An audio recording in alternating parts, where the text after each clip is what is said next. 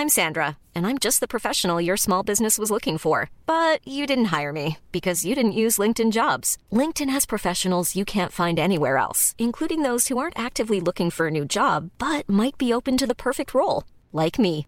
In a given month, over 70% of LinkedIn users don't visit other leading job sites. So if you're not looking on LinkedIn, you'll miss out on great candidates like Sandra. Start hiring professionals like a professional. Post your free job on linkedin.com/people today.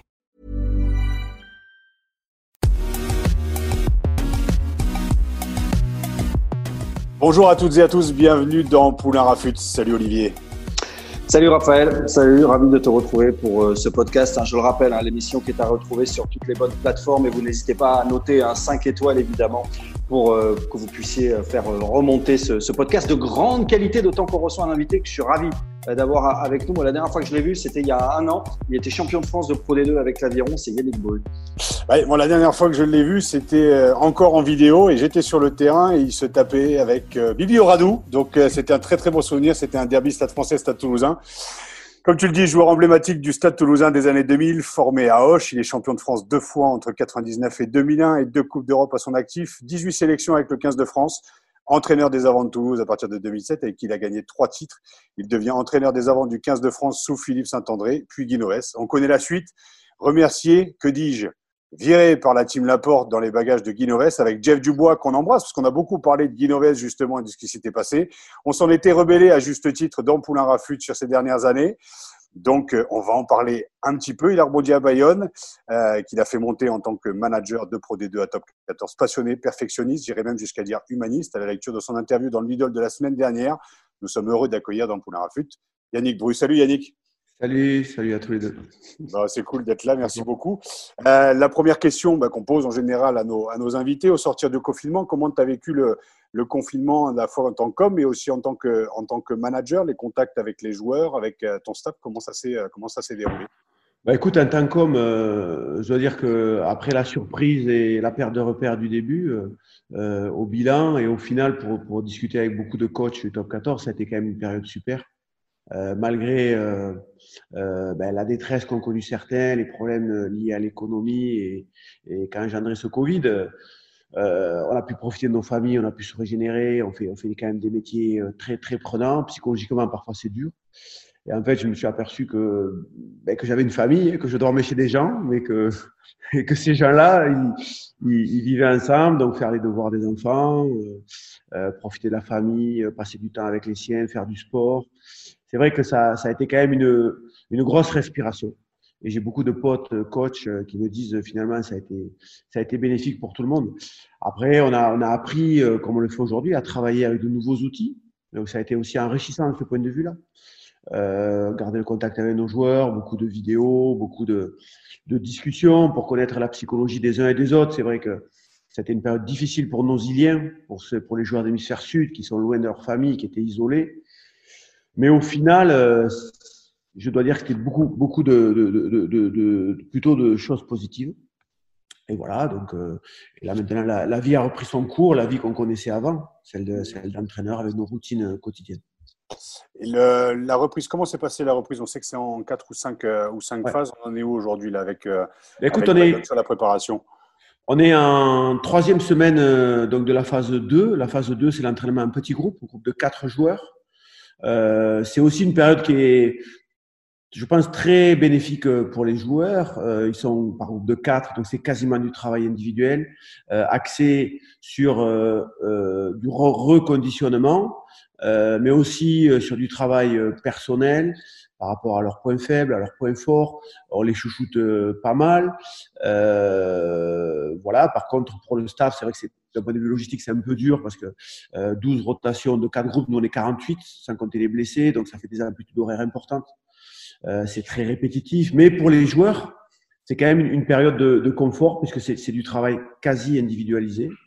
Et c'est plutôt bien dans une carrière de joueur d'avoir cet espace-là parce que en général, on connaît les cadences du, du, du top 14. Donc là, euh, ça, ça, fait une saison de trois mois, je le disais il n'y a pas si longtemps, euh, euh, un mois de travail quasi individuel, un mois de travail collectif, un mois de reprise euh, avec les contacts. on est sur une saison, une pré-saison de l'hémisphère sud, donc c'est plutôt positif là.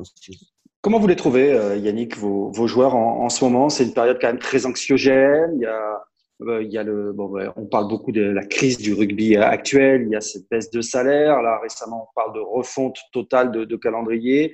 Comment vous les, comment vous les trouvez, vous qui êtes un manager qui avait envie d'être proche de, vos hommes? Euh, Psychologiquement, je dois dire que je les, je les trouve bien. je pense qu'il faut prendre un soin particulier avec tous les joueurs étrangers.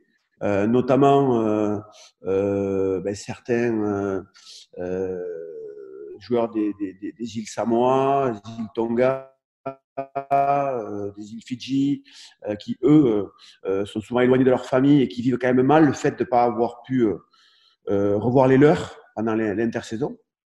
Après, les autres, ils vont, ils vont quand même bien. nous, on a la chance d'avoir beaucoup de joueurs issus du territoire, donc, ils ont tous passé du temps avec leur famille la région est, quand même assez, euh, je veux dire, c'est un, milieu assez rural, donc euh, beaucoup d'espaces verts, euh, beaucoup de nature.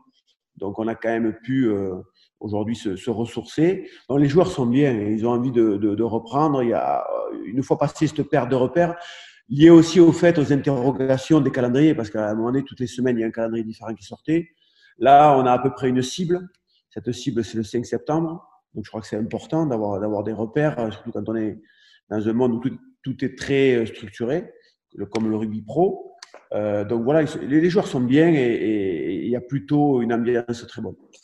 La crise a, a ébranlé le rugby, on l'a vu, ça a remis en cause quand même voilà, beaucoup, de, beaucoup de choses. Peut-être ta vision aussi par rapport au rugby, à l'évolution. Est-ce que le rugby vit au-dessus de ses moyens et est-ce qu'il ne faudrait pas revenir à un peu plus de, un On sait que les salaires ont explosé depuis 2007. On sait qu'avec les gifs, euh, voilà, Kiki Lossuc la semaine dernière il disait que euh, on a, jamais payé autant ces jeunes. Euh, l'état des lieux, il est à faire aujourd'hui. Toi, ton point de vue par rapport à, l'évolution du rugby, celui qu'on a connu depuis 2005, et cette explosion des salaires aujourd'hui, est-ce que le rugby n'est pas au-dessus de ses moyens.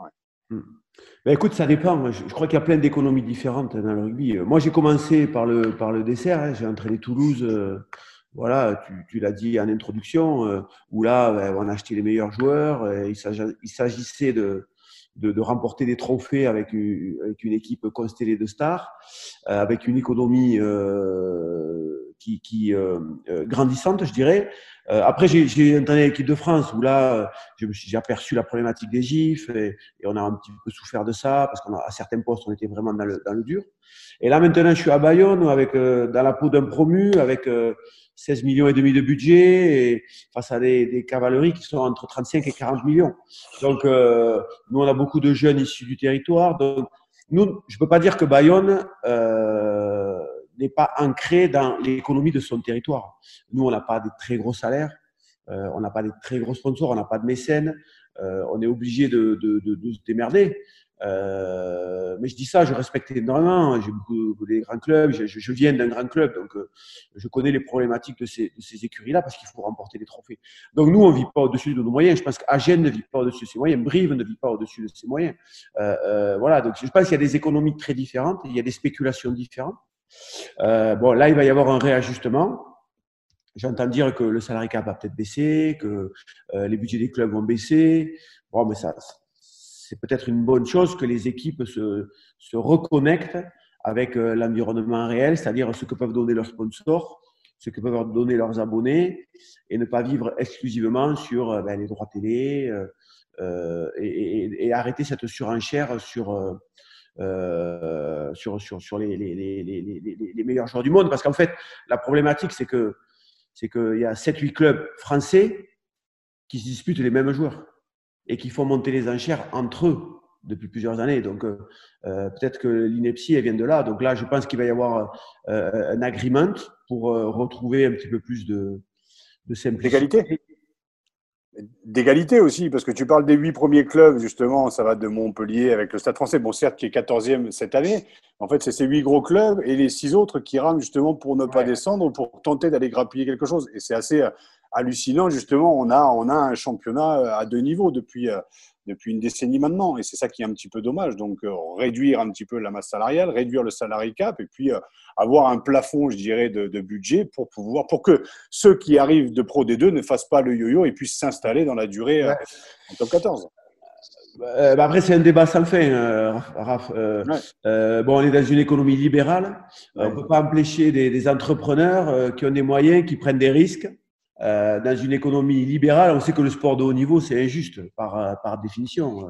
Il n'y a que les meilleurs, les plus rapides, les plus puissants, les plus doués. Donc, c'est pas, c'est pas, c'est pas égalitaire comme environnement. donc, on peut pas reprocher euh, à certains entrepreneurs de mettre des moyens et d'aller chercher le résultat avec ces moyens. Euh, euh, et, et, à contrario, se placer dans la place du petit, où je suis aujourd'hui, et dire ben, il faut euh, niveler vers le bas, euh, euh, empêcher les stars de venir. tu vois, je, je, je, comprends les deux points de vue. Je comprends oui, non, mais tu l'entends parce que parce que tu as vécu justement les deux. Et c'est juste de pouvoir juste mettre à niveau quoi pour éviter justement ce gouffre et qu'il y ait une véritable concurrence entre celui qui remonte de Pro D2 et qui a peut-être une chance de jouer de jouer le haut de tableau. C'est clair. Mais si, tu vois, Raph, si on ouvre le débat, ok, on a ce système ultra libéral qui fait que il y a des riches qui dominent, en gros, et des, moins riches euh, qui tirent un, petit peu la langue. Ça, c'est la caricature. Tu prends le système euh, de l'hémisphère sud, Nouvelle-Zélande, Afrique du Sud, Australie. Euh, ben, un système centralisé où c'est la fédération qui paye tout le monde, des franchises, tout est axé sur l'équipe nationale, il n'y a pas des salaires démesurés, mais les mecs, ils crèvent la dalle. Les stades, ils sont vides. Et aujourd'hui, tu es en train de dire on va changer nos calendriers parce qu'ils sont en train de mourir. Et donc, il faut faire quelque chose. Donc, euh, le, combat, le débat, il n'est pas simple. Dire que le, top 14 est inégalitaire, euh, injuste et qu'il faut rééquilibrer les choses, oui, mais en fait, euh, en fait, tu te rends compte que c'est peut-être l'économie qui, va survivre le mieux à cette crise. Parce qu'en fait, le modèle vertueux, axé sur les équipes nationales, des provinces, des franchises avec des salaires en dessous, des grilles clairement établies, le double contrat, on va peut-être en parler, eh bien, en fait, ils sont en train de crever. L'Australie, euh, ils appellent à l'aide. La Nouvelle-Zélande, pas loin. Euh, euh, L'Afrique du Sud, ils ont dit à leurs gars, ben, partez. vous avez un mois pour vous prononcer, sinon c'est moins 40% de salaire parce qu'on ne peut plus. Donc, ah, Yannick, juste pour vous contredire, l'économie n'est pas si réelle que ça en, France. Elle l'est peut-être du côté de Bayonne, euh, du côté de La Rochelle, de, Toulouse. Euh, mais il y a quand même beaucoup de clubs aussi euh, qui fonctionnent grâce à des mécènes. Et si ces mécènes disparaissent, ces clubs-là ne pourraient plus se, financer. Donc le championnat français n'est pas si vertueux que ça non plus. Non, mais c'est certain. Je n'ai pas dit qu'il était vertueux. J'ai dit que malgré tous ces, ces mauvais côtés qui sont pointés du doigt quand même aujourd'hui, euh, on se rend compte qu'il euh, y a quand même, euh, que ce soit sur la première chip ou le top 14, un championnat qui économiquement, pour l'instant, il fonctionne. Oui, il y, a des, y y a des, problématiques, il y a des fragilités, mais là, quand tu regardes à contrario les économies de l'hémisphère sud, ben là, c'est peur sur la ville. tu vois, donc on peut pas non plus tout mettre sur le dos du top 14. Attention, je dis ça, euh, moi quand j'étais avec l'équipe nationale, euh, euh, je peux te dire, ça me, c'était dur de, de, voir. Vous en avez souffert ben, C'était dur de voir qu'il n'y avait que des numéros 8 étrangers dans le championnat, que des piliers droits étrangers, que, tous les grands du, que tous les grands du championnat étaient, étaient, des étrangers. Attends, avec Philippe Saint-André au début et Patrice Lagisquier, je me souviens de leur discussion pour sélectionner des mecs à l'aile, en 10, pilier droit, numéro 8, c'était super compliqué. Donc je m'en suis, j'en ai souffert de ça. Mais je pense qu'il faut regarder quand même la situation avec, euh, dans sa globalité en essayant d'être objectif avec tout le monde. Tu vois Yannick, vous avez euh, le, championnat s'est arrêté au mois, de, mars. Vous étiez à la neuvième place. Vous avez un peu large par rapport à ce dernier qui était le, Stade Français. Un début de saison euh, Tony Truant avec une belle victoire au Racing, notamment. Qu'est-ce que tu retiens de cette de cette saison certes avortée, mais qui est quand même une, une belle réussite parce que vous étiez quand même le, le promu et attendu? Ben, une année intense, mais euh, passionnante et, super au final, parce que c'est vrai que ben, depuis plusieurs années, euh, quand on est promu, euh, bon, on est promis à l'enfer, puisque tu vois bien, les jurisprudences, là, ça avait été compliqué. donc, ben, on, on s'est préparé pour, pour, pour exister. Donc, on a fait un début de saison très bon sur notre lancée de D2, grâce à la Coupe du Monde aussi.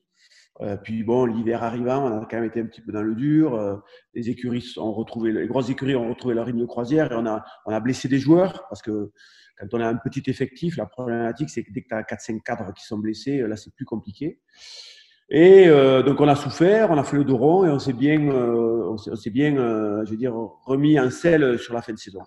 Euh, au final, une année super, très riche, avec euh, des problématiques nouvelles pour moi. Euh, se battre au fond du classement, alors que bon, on a un peu été habitué au caviar, donc j'ai évidemment beaucoup appris. C'est une expérience de plus et, je me suis régalé. Donc, donc c'est chouette, c'était chouette d'avoir vécu ça et, très enrichissant. Est-ce que quand on est à Bayonne, on est condamné à jouer le maintien pour revenir justement à ce qu'on disait un petit peu plus haut face aux clubs les, plus riches du championnat? C'est pas un peu frustrant ça? On est, euh, ouais, on est condamné, euh, on est condamné à, jouer un rôle d'outsider. Après, je ne sais pas si c'est si c'est le maintien. Hein. Euh, voilà, maintenant il y a toujours des opportunités à saisir. il y avait la Coupe du Monde l'année dernière. Bon là, cette crise, elle rebat un petit peu les cartes aussi. Donc on, s'accroche aux branches. Mais après, tu sais, quand tu entraînes, le but c'est quoi Le but c'est de faire du, d'optimiser le potentiel des joueurs qu'on te donne. Quand tu entraînes ben, Toulouse ou le Racing ou ou, euh, euh, au Montpellier, ben, il faut être champion parce que sinon il faut rendre des comptes par rapport au potentiel qu'on te donne. Mais quand tu as Bayonne, euh, tu as, des objectifs un petit peu différents. Donc, intrinsèquement, en tant que coach, euh, ben, il faut garder cette lucidité et, et, et, pas, avoir de frustration en fait. C'est, euh, tu as aussi l'opportunité de donner le, meilleur de toi-même euh, et, accepter d'être, d'avoir des résultats moindres, mais avec un effectif qui est aussi a priori potentiellement moins bon. Donc, ça ne veut pas dire que tu fais du mauvais boulot. Ça veut dire que tu es dans une équation différente. Voilà. Donc moi, c'est pas de la frustration, c'est, chouette. Je suis jeune alors, head coach, manager, aujourd'hui, il y, a des, il, y a, un nom toutes les semaines qui change, qui sort. Mais euh, moi, je suis un entraîneur euh, qui est toujours en phase d'apprentissage et, et, je suis content d'être là, franchement. Qu'est-ce que tu retiens de, tes deux premières saisons euh, passées avec Bayonne Qu'est-ce que tu as, que appris justement en tant que manager? Parce que c'est ta troisième année en tant que, en tant que manager. Tu viens de le dire, oui, ça, tu changes toujours un petit peu de nom entre entraîneur, manager, mais qu'est-ce que tu as appris au sortir de cette expérience avec l'équipe de France? On parlera de l'équipe de France après, mais là, sur ces, je dirais, ces trois dernières saisons, parce que la dernière saison vient de se terminer, sur ces trois premières saisons, qu'est-ce que tu retiens justement de ce rôle manager qui est peut-être différent de celui d'entraîneur? Euh ben, la, la, le, le, le, vivre ensemble, quoi. L'importance euh, dans un schéma qui est le nôtre, euh, qu'il faut accorder euh, aux individus, euh, le temps passé à échanger, ben, la relation humaine. Euh, c'est vrai que pour moi, quand tu es à Toulouse ou quand tu es à l'équipe de France, tu es sur ton ordinateur, sur tes statistiques, tu es axé sur la performance et tu as plein d'outils. Bon, c'est vrai que c'était pas ma mission première. Euh, et là, quand tu es à Bayonne euh, et que tu es le patron du sportif euh, et que tu as des individus qui sont parfois dans le, dans le dur, que tu as des moyens un petit peu en dessous, il faut construire sur l'affectif, sur l'état d'esprit. Bon, mais, être capable d'accepter que les mecs ils passent du temps ensemble après les matchs différemment de ce que de ce que j'ai pu accepter. Voilà, tu, tu, tu, te, tu, tu te construis aussi sur une, un rapport différent aux joueurs, avec des compromis différents. Donc, euh, moi, j'ai beaucoup appris, effectivement, euh, sur la D2, qui est, qui est un championnat super dur, qui a, il y a beaucoup d'affect. Si tu es, si, si es un chirurgien et que tu coaches en Pro D2, tu t'en sors pas. Euh, parce qu'il faut que les mecs fassent des bringues, euh, il y a des blocs de, de quatre matchs, il y a des objectifs, tu fêtes le succès. des fois, tu, tu, tu, tu es en dépression quand ça va mal, mais, mais humainement, c'est très riche comme championnat. Mais ça veut dire quoi alors Excusez-moi, qu'en top 14, on peut pas mettre d'humain alors? Quand vous dites en Pro D2, faut mettre de l'humain, faut qu'il bringue, faut que pour relâcher un peu la pression. C'est pas possible ça à l'échelle ben, dessus Non, mais euh, attends, on, a vu des exemples qui marchent. Hein. Moi, je, j'écoute, je, regarde. Euh, bah, j'ai vu le, quand tu vois la façon dont, gérait Gonzalo Quesada ses effectifs. j'ai, l'impression que euh, Christophe Furios, il, raconte une histoire chaque année aussi à son effectif. Donc, les clubs sont pas tous aseptisés. Euh, mais euh, en top 14, bon, mais, euh, les salaires sont plus grands, les, les agents sont plus présents, euh, l'image des joueurs est, est, prend de la place. Euh, donc, c'était dans un environnement un petit peu plus aseptisé. moi, la Pro D2 l'année dernière à Bayonne, franchement, j'ai retrouvé le rugby quand j'ai commencé à entraîner en 2007-2008 au Stade Toulousain avec euh, des mecs euh, super, euh, des respectueux, travailleurs, euh, par moment, mais c'était c'était super sain. J'ai passé une année en pro des deux. humainement, c'était plus riche que certaines de, mes années de top 14. J'ai aucun doute là-dessus. J'ai vraiment aimé et, j'ai amené avec moi Christophe Foucault qui a 20 ans de Stade Toulousain qui est passé par l'équipe nationale. Il me dit mais quel, bol d'air ce Pro D2. C'était c'était super. Il faut dire que ça s'est bien fini aussi avec le, avec le, le bouclier à, le bouclier à, à, la, dernière minute. Ouais. ouais. on, va, on parle de l'équipe de France un peu, on parle un peu de, de ses rapports avec l'équipe de France. Euh, qu'est-ce que tu en penses, euh, Raph? Ouais, ouais, carrément. On sent que, on, sent que l'appelé, on sent que l'appelé est encore vif, quoi. Même quand on relit l'entretien dans Midi Olympique, là, chez nos excellents confrères, quand vous dites il y a eu des mensonges, de l'incorrection, vous êtes passé à autre chose, mais on sent que c'est, ouais, l'appelé a été euh, encore un petit peu vive. Voilà, après, euh, bon, tu comprendras, vous comprendrez que bon, j'ai plus envie d'en parler parce que oui. voilà, il faut regarder devant. Euh, euh, déjà, j'ai pas envie de faire les grilles de service. Euh, bref, mais moi, c'était écrit que je devais vivre cette expérience-là, que, que je devais prendre une tarte dans la gueule, euh, sûrement après ce que j'avais vécu à Toulouse. Euh, voilà, ça fait partie de mon, de, de mon destin et, il faut l'assumer. Voilà, euh, euh, si c'était à refaire, ben, il y a des choses que je ferais différemment, mais c'est toujours comme ça. Quand je suis parti de Toulouse, moi, j'avais fait cinq ans à Toulouse, j'avais besoin de changer parce que il me fallait une expérience nouvelle. Bon, j'ai eu la chance ou la malchance qu'on me propose celle-là, je l'ai prise. Bon, mais voilà, globalement, ça a été dur et ça s'est mal terminé. Euh, il fallait que je vive ça, je vive ça et je suis passé à autre chose de ce que j'ai lu dans le middle, justement, tu as une, philosophie de vie et c'est plutôt chouette, justement, euh, c'est d'apprendre justement et de ses échecs et de dire qu'on ne maîtrise pas tout et que là, sur le coup, vous étiez aussi dépendant de ce qui se passait aussi avec cette explosion du top 14, avec euh, voilà, le top 14 qui était devant l'équipe de France. On en a discuté avec, euh, avec Philippe Saint-André notamment, où les moyens n'ont pas été donnés à l'équipe de France. On a beaucoup taillé une génération de joueurs, mais on a flingué une génération de joueurs aussi parce que avec la cadence des matchs et tout ça, derrière Guinoves arrive et euh, on ne lui laisse pas non plus le temps de pouvoir mettre en place sa, sa, sa stratégie aussi. Donc en fait, c'est tu as appris de tout ça, bien entendu, mais tu as quand même subi justement ce que les joueurs aussi ont subi par rapport à une, une politique qui était plus axée sur le top 14 que, que sur l'équipe de France, il faut le dire. Ouais, ouais, ouais. Non, mais c'est voilà, tu as, as, as, résumé, hein, as résumé l'économie. Euh, euh, l'économie euh, générée à force de, de travail, de réflexion, d'anticipation par la LNR euh, ben, euh, et par le top 14 avait pris le pas sur le, le, la compétitivité de l'équipe nationale. Point. Voilà. Bon, les choses sont en train de, de changer. J'ai l'impression qu'il y a une prise de conscience parce qu'il y a il y a une envie de, de, de, de promouvoir, de garder la, la, la, la compétitivité de l'équipe nationale sur le long terme et tout le monde a pris conscience de l'obligation d'avoir une équipe nationale euh, performante par rapport à nos jeunes supporters, par rapport au garnissage des écoles de rugby, par rapport à l'image globale de, notre sport. Donc ça, c'est très bien. Voilà, bon, mais ben, ça, ça a été fait euh, euh, quand on était là.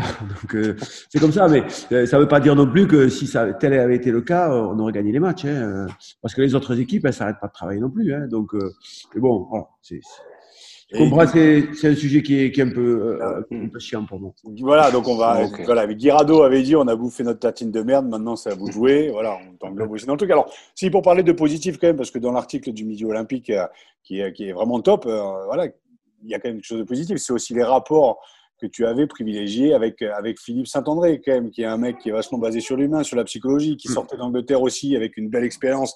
Et, euh, et, il gagne le championnat là-bas, un peu plus compliqué à Toulon. Mm. Enfin, c'était aussi une... moi de ce que j'ai retenu de son interview, c'est et de la tienne, c'est c'est ce côté humain, ce côté affectif dont tu parles d'ailleurs sur la sur la Pro D2, avec une génération de joueurs qu'on a matraqué et qui pourtant quand même euh, euh ça, enfin, se dégageait quand même quelque chose de d'humain assez assez fort quand même. Ouais, mais c'était bon, déjà Philippe. Euh, ouais, on a. Moi, j'ai j'ai découvert le personnage. Hein, euh, euh, bon, euh, on lui a reproché sa communication, on l'a reproché de de, de, de pleurnicher. bon, on s'aperçoit tous aujourd'hui que, en fait, tout ce qu'il demandait, ça avait du sens. Euh, bon, voilà, c'était pas le bon moment, mais, mais j'ai découvert euh, quelqu'un euh, euh, qui était façonné à l'anglo-saxonne, je l'ai dit, euh, rationnel. moi, je sortais de mon éducation toulousaine. Bah, tout est axé sur le jeu, sur tout est à base de rugby. on était peut-être un petit peu en retard sur la préparation physique. Et Philippe, il arrive avec sa vision anglo-saxonne. Et, et j'ai beaucoup appris sur la prépondérance euh, de la préparation physique. Je me souviens, euh, une première phase, une des premières euh, phrases que m'a dit Philippe, il m'a dit, mais attends Yannick, moi à Sale, mon préparateur physique en chef, il, est mieux payé que les entraîneurs adjoints. et putain, j'ai dit, mais c'est un truc de fou. Je disais à, à, Toulouse, tu vois, le préparateur physique, à l'époque, il y a 10 ans, il faisait ce qu'on lui disait de faire. Et, donc voilà, ça, ça, fait partie de mon cheminement et j'ai appris des choses avec Philippe. Euh, euh, puis en plus, c'est un super gars. Euh, voilà. souvent, les gens ont une, vraiment une image déformée de Philippe. il est super convivial, il est franc, il est droit. Et, on, s'appelle régulièrement. Et je lui souhaite tout le meilleur avec, avec Montpellier. Mais, Sauf quand vous allez vous affronter avec Bayonne, quand même. Ouais, mais bon, quand même. voilà. Donc, il faut savoir dépasser ça. Hein. On en a parlé tout à hmm. l'heure. On ne va pas boxer dans mes catégories avec Montpellier, mais on, on, va, on va, les embêter. On va les embêter. votre avis quand même sur sur les retraites de, de Poirot et de, de Vahamaina. Euh, c'est des garçons que vous avez côtoyés. Euh, est-ce que vous, vous, comprenez, vous qui êtes proche des, des joueurs, est-ce que, est-ce que vous l'aviez anticipé? Est-ce que ça traduit pas quand même un mal profond euh, chez, chez ces joueurs de, de l'équipe de France? Ils sont peut-être un peu trop sous pression. Qu'est-ce que ça vous inspire? Ouais, euh, sûrement, sûrement. Je, crois que voilà, derrière le, le, joueur, il y a un être humain. Quand la famille s'agrandit euh, et qu'on a, qu'on a ce, je vais pas parler de double projet, cette, ce, ce double contrat euh, club équipe de France. ben on est l'été, on n'est pas là, la destination, on n'est pas là. c'est beaucoup de sacrifices aussi. Et euh, quand on commence à rentrer vraiment dans la sagesse, euh, c'est-à-dire euh, on approche de la trentaine et que la famille s'agrandit, ben, on se dit, tu sais, il arrive un moment où on se dit, est-ce que je suis réellement heureux? Et, et, et, je vais enfin prendre le temps de choisir. Bon, mais ils ont, ils ont choisi. ils ont trouvé que leur équilibre affectif, en ce moment, il passait par la mise entre parenthèses de l'équipe de France. Donc ça peut choquer, mais pour avoir été à côté de ces joueurs-là, je, je, je peux comprendre je peux comprendre. Bon, voilà. Maintenant, je pense qu'il faut euh, leur laisser une respiration. Moi, je, je, je, je crois qu'ils vont, qu'ils reprendront euh, l'un et l'autre euh, euh avant 2023 parce que quand l'événement va approcher, euh, la Coupe du Monde en France, à un moment, ils vont se réveiller, ils vont dire euh, j'ai envie d'y être. Et, et j'ai le niveau pour y être. Et, et, je pense que l'un et l'autre pourront y être. Voilà. J'ai lu dans l'article aussi du, du Midi Olympique ton amour pour, euh, pour l'Afrique du Sud. Euh, alors tu citais les mecs qui se, à 4, je sais pas 14 15 ans qui se levaient à 5 heures du matin pour faire de la muscu. Enfin voilà, il y a toute une préparation euh, euh qui ferait euh, qui ferait bondir les, les, les, joueurs de les joueurs les joueurs français. D'où te vient cette cette, cet amour pour, pour l'Afrique du Sud, et pour la culture, parce qu'il y a cette philosophie aussi de dire que, voilà, nous on le voit de l'extérieur, on voit ces Sud-Africains arriver en France, mais il y a une histoire en fait. Donc, je cite ton, ton, ton l'article, l'apartheid, il y a tout ça aussi derrière. Donc, c'est inspirant pour toi? Ouais, euh, c'est oui, c'est très inspirant parce que euh, bah bah, vous avez tous vu euh, Invictus, euh, forcément. Euh, euh, bon, quand vous allez en Afrique du Sud aujourd'hui, il y a, y, a, y a une atmosphère, il y a des non-dits et, et, et c'est pesant. Euh, malgré tout, euh, euh, les équipes de rugby, elles vivent ensemble. On voit il y a les, y a, les blacks, il y a les métis, il y a les blancs, et, ils forment une unité, et ça fonctionne. Ils sont champions du monde, ils, sont très compétitifs dans le super rugby. Mais moi, je sais que c'est dur. si vous regardez le plan stratégique de développement de la fédération sud-africaine, c'est d'une violence incroyable. Si, on avait un document de ce, de ce type-là qui existait en France, euh, euh, ben, il, y aurait, y aurait des manifestations, euh, tout le monde crierait au scandale. Clairement, il y a des pourcentages à respecter avec euh, chez les kinés, chez les intendants, chez les joueurs, euh, dans le management, dans le board, euh, par, par ethnie. donc, c'est, c'est un, il y a un cadre réglementaire qui est très dur, qui est très dur. Et malgré ça, il y a de la joie, il y a de l'unité, c'est compétitif. Euh, et le pays est magnifique. Donc moi, c'est vrai que ça m'inspire. On a, euh, j'ai commencé à sympathiser avec Edouard, moi, euh, il, y a, il, y a, il y a maintenant une dizaine d'années. Euh, puis quand j'ai pris Bayonne, il se trouve que Edouard Codzeux, son premier club en France a été Bayonne. Voilà. Alors, il a joué deux ans à Bayonne, après il a fait huit ans à Biarritz, il est tombé amoureux du Pays Basque. Donc on a fait une espèce de, de, de, de parrainage. Euh, moi j'ai envoyé des joueurs se préparer là-bas. Lui il m'envoie des jeunes joueurs en développement chez nous. Euh, nous, on y va, on, échange, donc, euh, et, et c'est super. Moi, je, je trouve que c'est super enrichissant. Euh, je me nourris beaucoup de, de, de ce que je vois là-bas. Et qu'apprennent les jeunes joueurs que vous envoyez là-bas en Afrique du Sud? Ils reviennent changer? Ah oui, oui, oui, oui, oui, oui, oui, oui. Là, tu vois, l'année dernière, on a envoyé Arnaud Duputz, euh, mmh. qui est un, pur produit de l'aviron bayonnais, qui a fait beaucoup de commotion et qui était vraiment dans le dur, effectivement, parce qu'il pouvait pas jouer. Puis il est, il est, dans son club de toujours, il tournait en rond. Écoute, on lui a dit, écoute, prends ton sac, euh, va faire six mois chez les Sharks en Afrique du Sud. Euh, tu vas t'entraîner différemment, tu vas, tu vas te préparer différemment. Ils ont euh, le, comme ils appellent le head of SNC, euh, c'est Jimmy Wright. Euh, c'est un personnage extraordinaire. Fred Michalak s'est entraîné avec lui. Mathieu Bastaro a été s'entraîner avec lui. C'est plus qu'un préparateur physique. C'est un mentor. C'est un mec d'une grosse expérience. Et, il retape, il retape les gars psychologiquement, physiquement.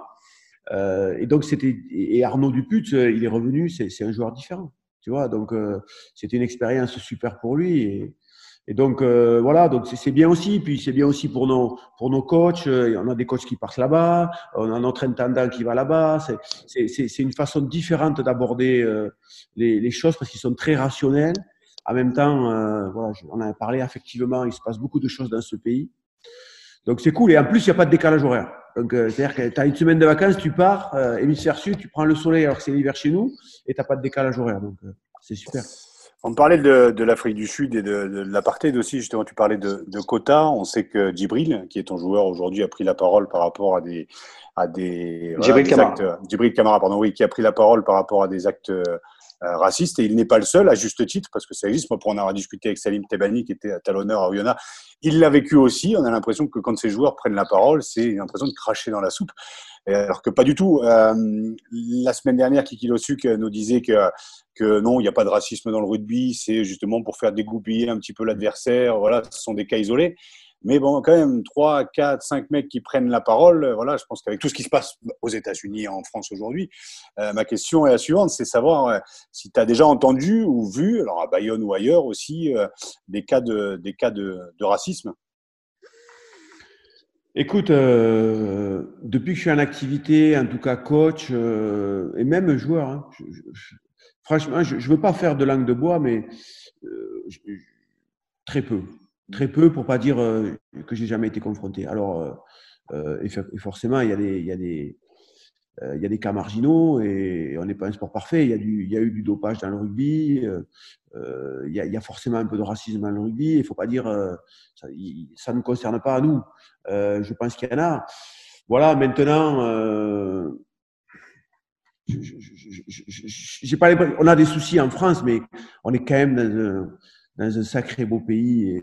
Et, oui, tout n'est pas parfait euh, dans notre société, mais euh, quand on voit ce qui nous entoure euh, dans le monde entier, on n'est pas, on n'est pas un pays raciste. je ne crois pas. Oui, il y a des choses à améliorer. Oui, il y a des cas marginaux qu'il faut, qu'il faut traiter, qu'il faut régler. Mais je trouve quand même un peu, je trouve exagéré. Moi, euh, on est, on est dans un pays où il y a des, des différences, où je pense qu'il y a beaucoup de respect, il y a beaucoup d'humanité, il y a beaucoup d'assistance aussi. Euh, on a un système public euh, qui nous est envié par le monde entier. On a des ethnies qui vivent à 80% très bien ensemble.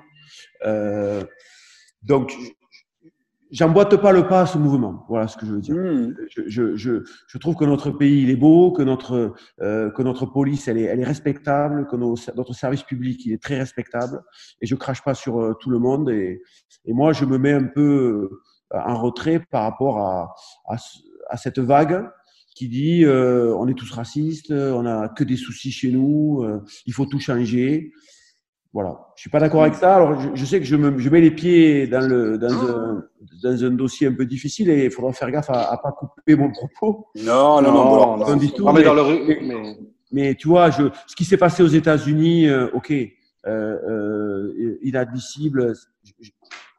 Voilà, il y a, des tensions qui sont bien plus fortes que chez nous. Euh, des minorités qui sont euh, bien plus défavorisées que chez nous, c'est marche ou crève. Notre pays, c'est pas ça. La France, c'est un pays de, solidarité, d'entraide. Euh, on a un système public qui est exceptionnel, que ce soit l'école, l'hôpital, les forces de l'ordre. Donc, moi, je suis pas, je, crache pas sur, tout ça. Très bien. Non, mais on va finir sur une touche pas plus positif parce que c'était une belle interview, ah c'est cool. Ah qu'est-ce qu'on peut, attendre de Bayonne euh, l'année prochaine? Quelles sont les ambitions pour Bayonne l'année prochaine? Ce qui est délicat, c'est qu'on sort quand même d'une saison qui n'a jamais été vécue par tous les clubs. Mais euh, où est-ce qu'on peut, euh, qu'est-ce qu'on peut souhaiter pour l'année prochaine, toi en tant qu'homme manager Le, bouclier, le titre? de Bayonne? Non, non, non, non. Non, non. Déjà, ce qu'on peut me souhaiter, c'est euh, c'est qu'on se prenne pas pour d'autres, qu'on se prenne pas pour Icare et qu'on aille se, se brûler les, les, ailes à vouloir euh, voler trop trop vite. Euh, on est sur un chemin euh, positif, mais qui est quand même laborieux, qui est aussi incertain. On, on change notre pelouse, on a la construction d'un centre d'entraînement, donc on a plein de projets euh, qui vont, je pense, solidifier le club sur le long terme.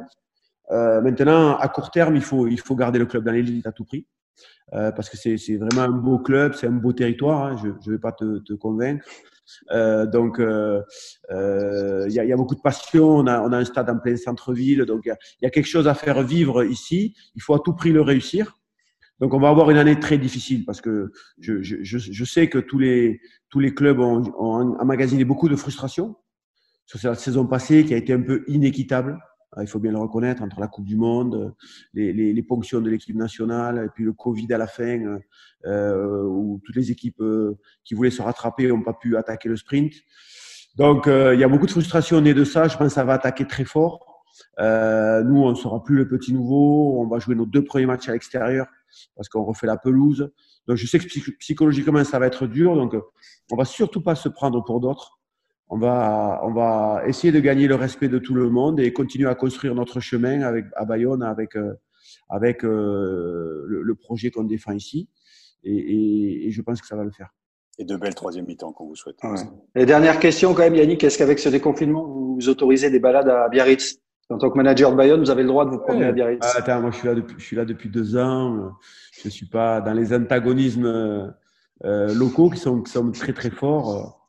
Voilà, je, je, moi j'habite, j'habite en Suisse. Il y a Bayonne, Anglette, Biarritz. J'habite à Anglette, c'est la Suisse. Euh, il, y a, il y a un pacte de non-agression pour les Angloïdes, donc je suis là. Donc je vais, je vais à Biarritz, je vais, je, je vais à Bayonne et, et, je profite de ce pays qui est quand même magnifique. Merci beaucoup Yannick. Yannick, merci beaucoup. À très bientôt. Bonne continuation. Ouais. Bon en top 14 et euh, le meilleur pour la suite. Ouais, merci à vous. Ouais. Ciao, ciao.